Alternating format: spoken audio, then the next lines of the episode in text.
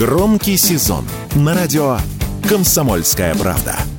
Весь мир услышит Россию. Весь мир услышит радио «Комсомольская правда». Российские компании продолжают испытывать кадровый голод. На этот раз он коснулся молодых специалистов. Количество вакансий для сотрудников без опыта работы и студентов этой осенью выросло почти в три раза. Вместе с этим увеличилось и количество предложений работы для подростков. Таких вакансий стало в пять раз больше. Чаще всего их приглашают в сферу продаж, административный и обслуживающий персонал, а также в гостинично-ресторанный комплекс. Эксперты заявляют, что тенденция сформировалась уже давно. Нехватка молодых кадров объясняется тем, что каждый год на рынок труда приходит все меньше специалистов специалистов из-за демографической проблемы. Об этом радио «Комсомольская правда» рассказал основатель и генеральный директор компании «Суперджоп» Алексей Захаров.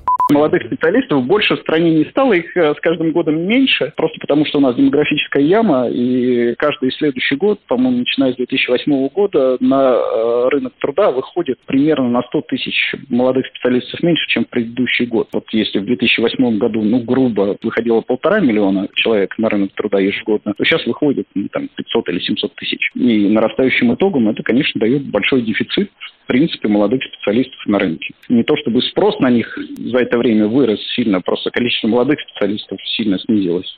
Вместе с количеством вакансий растут и зарплаты, на которые могут рассчитывать молодые сотрудники. Если в ноябре прошлого года работодатели предлагали им в среднем 38 тысяч рублей в месяц, то в этом году предложения составляют 54 тысячи. Согласно исследованиям, самые большие зарплаты молодым специалистам обещают в транспорте и логистике, а наименьший доход их, на удивление, ждет в сфере IT и торговли. Об этом радио «Комсомольская правда» рассказал заместитель генерального директора сервиса «Работа.ру» Александр Ветерков.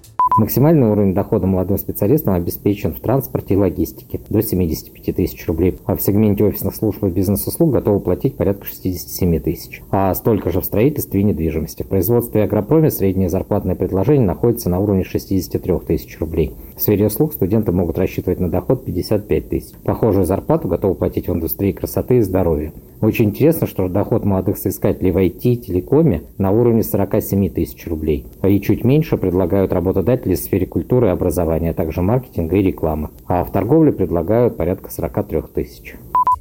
Только 17% работодателей не готовы рассматривать молодых и неопытных кандидатов. Основная причина – неготовность вкладываться в обучение и развитие сотрудников без опыта. 6% организаций готовы брать соискателей из этой категории только на должности курьеров, охранников, упаковщиков, уборщиков и продавцов. Наиболее требовательные работодатели в сфере юриспруденции, маркетинга, рекламы и пиара и IT. Егор Волгин, радио «Комсомольская правда».